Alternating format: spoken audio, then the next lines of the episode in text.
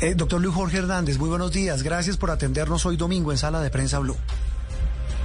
Eh, gracias a Sala de Prensa eh, Juan Roberto y todo su equipo. Gracias. Bueno, hemos hablado eh, eh, aquí en este programa y en Noticias Caracol con usted y con otros especialistas como las diferentes fases de, de, esta pandemia. Hablamos primero pues de la enfermedad, hablamos de los síntomas, hablamos de la propagación, hablamos de los cuidados, hablamos de las campañas, después hablamos de la expectativa de la vacunación. Y yo no sé si usted comparte, pues usted es el experto, pero, pero esto es más como, como ciudadano del común, doctor Hernández, y comparte esta misma angustia que tenemos acá y en muchos lados, que yo la verdad nunca pensé, personalmente yo nunca pensé, hablar con un experto como usted de que la gente ahora no quiere ir a vacunarse.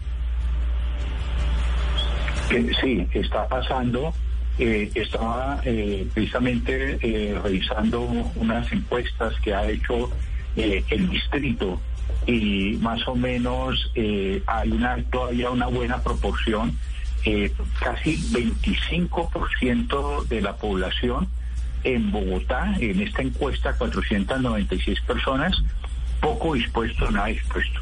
O sea, una de cada cuatro, eh, muy poco dispuesto a, a vacunarse. Entonces, eh, es alta la proporción todavía por desinformación, por temores, sobre todo, no por falta más comunicación del riesgo. Sí, y sabe también que, estábamos aquí hablando hace un instante antes de arrancar el diálogo eh, con Juliana y con usted, doctor Hernández, y es que eh, también preocupantemente vemos que las cifras de personas que aún permanecen en unidades de cuidados intensivos por cuenta del COVID-19 muchos, una, una porción muy alta, corresponde a personas que no se vacunaron aún estando agendadas.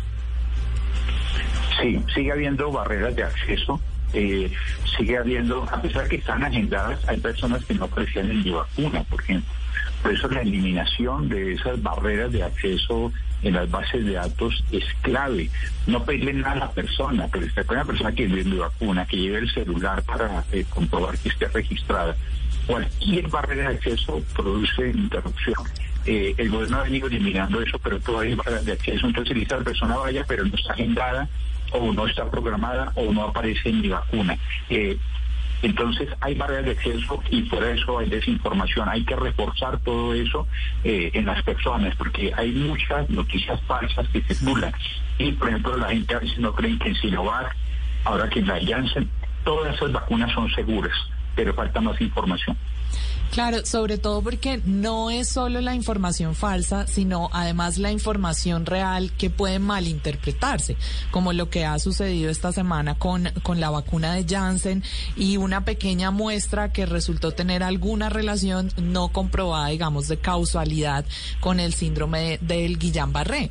Entonces, dice el Ministerio de Salud, no, el 100% de eficacia tiene esta vacuna para prevenir la enfermedad grave y la muerte en realidad en el estudio afectó al 0.0007%, que es prácticamente nada. Entonces, ¿cómo le explicamos a todas las personas que escuchan esta información que también es real, aparte de la información falsa, y que se asustan? Lo vimos también hace un par de meses con AstraZeneca, mucha gente no se la quería poner. O, o doctor Hernández, mucha gente que dice, no, yo solo quiero Pfizer. Sí, eh, eso es cierto. La mejor vacuna es la que a uno le toque, lo ah, hemos dicho, y todas son buenas y todas tienen aprobación de emergencia. Ahora bien, toda vacuna es un medicamento, puede presentar reacciones adversas, efectos secundarios, pero es mínimo, es mínimo, es mucho mayor el riesgo, ¿sí? Es más frecuente, es más riesgo morir por COVID que tener una complicación por la vacunación. Hay que vacunarse. Entonces, eh, el llamado a la ciudadanía es que las vacunas son eficaces y son seguras. Doctor Hernández, el, el otro asunto eh, clave es que mucha gente que incluso se ha vacunado, pues pareciera que ha bajado la guardia porque están siendo reportados como infectados con COVID. La gente tal vez confunde vacuna con inmunidad total. Sí, hay, hay una cuestión ahí y es que es el modelo como está como está atendiendo la, pandemia el gobierno nacional y Bogotá, que es un modelo de mitigación. Cuando es un modelo de mitigación se le apuesta toda la vacuna. No, no, no es bueno.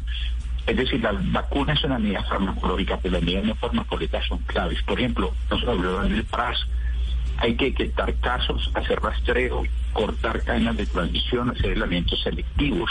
esa parte, el autocuidado, el tapabocas, la distancia física, no aglomeraciones, eso hay que insistir. No solo a los ciudadanos, al mismo gobierno se le ha olvidado esa estrategia. Así que el Ministerio de Salud ya no va detrás.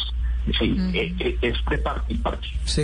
Eh, doctor Hernández, si, si una persona se vacuna, ¿qué tanta probabilidad tiene de infectarse? Y le insisto un poco en el tema porque he escuchado muchos casos de personas, repito, ya vacunadas que contraen la enfermedad, que contraen este virus. Sí, recordemos que la vacunación protege es contra eventos eh, de enfermedad severa que la persona tiene una unidad de intensivo o contra la mortalidad, contra efecto, pero la persona sí se puede infectar. Disminuye la transmisibilidad, de una persona es menos transmisible, pero la transmisibilidad no es igual a cero, no la baja a cero. Si disminuye la transmisibilidad, la persona se puede contagiar y transmitir a otros. Es la disminuye, pero no es cero. Por eso debe utilizar, mientras no se avanza en la inmunidad de rebaño, debe usar tapabocas y distancia física. En otros países, en, la Unión Europea, en Estados Unidos, ya han venido eliminando el tapabocas en espacios abiertos. Eso está bien. Aquí todavía no podemos. El tapabocas es lo primero que llegó y lo último que se va a ir. Doctor Hernández, ya que usted menciona la inmunidad de rebaño, ¿cuál es su balance aquí en términos colectivos ahora que estamos más o menos alrededor de los 10 millones de esquemas completos con vacunas de una y dos dosis? Eh, se, ha avanzado. Eh, el país ha colocado eh, una segunda dosis. La cobertura es hacerlas sobre segunda dosis. La segunda dosis, una persona se concede inmunizada a los 14 días después de la segunda dosis o en el caso de la monodosis de Janssen a los 14 días después de la primera dosis, no antes. ¿Sí? Esa es una persona inmunizada. De esas hay ya segunda dosis 8 millones de personas. Eh, ¿sí? Sin embargo, en las cifras del Ministerio de Salud, eh, 20% cubierta de población vulnerable. Todavía nos falta mucha población, sobre todo, ustedes mencionaban la UCI. Sí.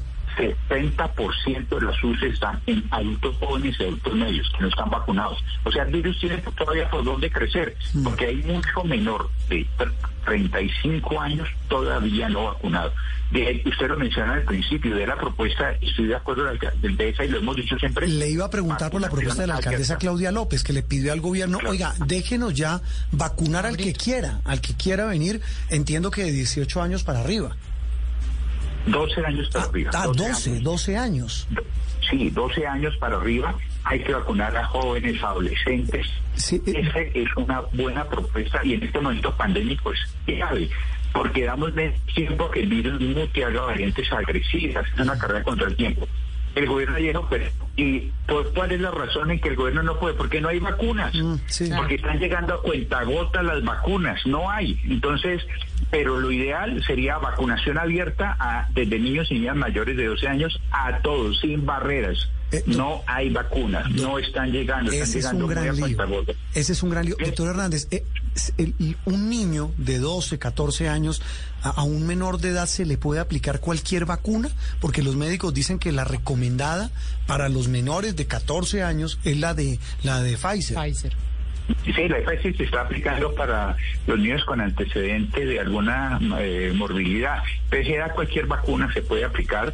Todas las vacunas que se están aplicando en Colombia tienen licencia de emergencia, son aprobadas, son buenas. Por eso, pero a un niño se, le puede aplicar, por ejemplo, la de Sinovac. Todas las vacunas se pueden ah, aplicar. todas. Sí, mayores de 12 años. mayores, de 12, años. Eh, doctor, para quienes han sufrido el COVID-19, esta semana incluso se ventiló la, la, idea de que solo se les aplique una dosis de la de la de Moderna. ¿Está bien? Ahí es otra cuestión. El gobierno también, el Ministerio de Salud también ha tenido la idea como de estirar las vacunas, ¿sí? Entonces ampliar las dosis, rendir las vacunas, ¿no?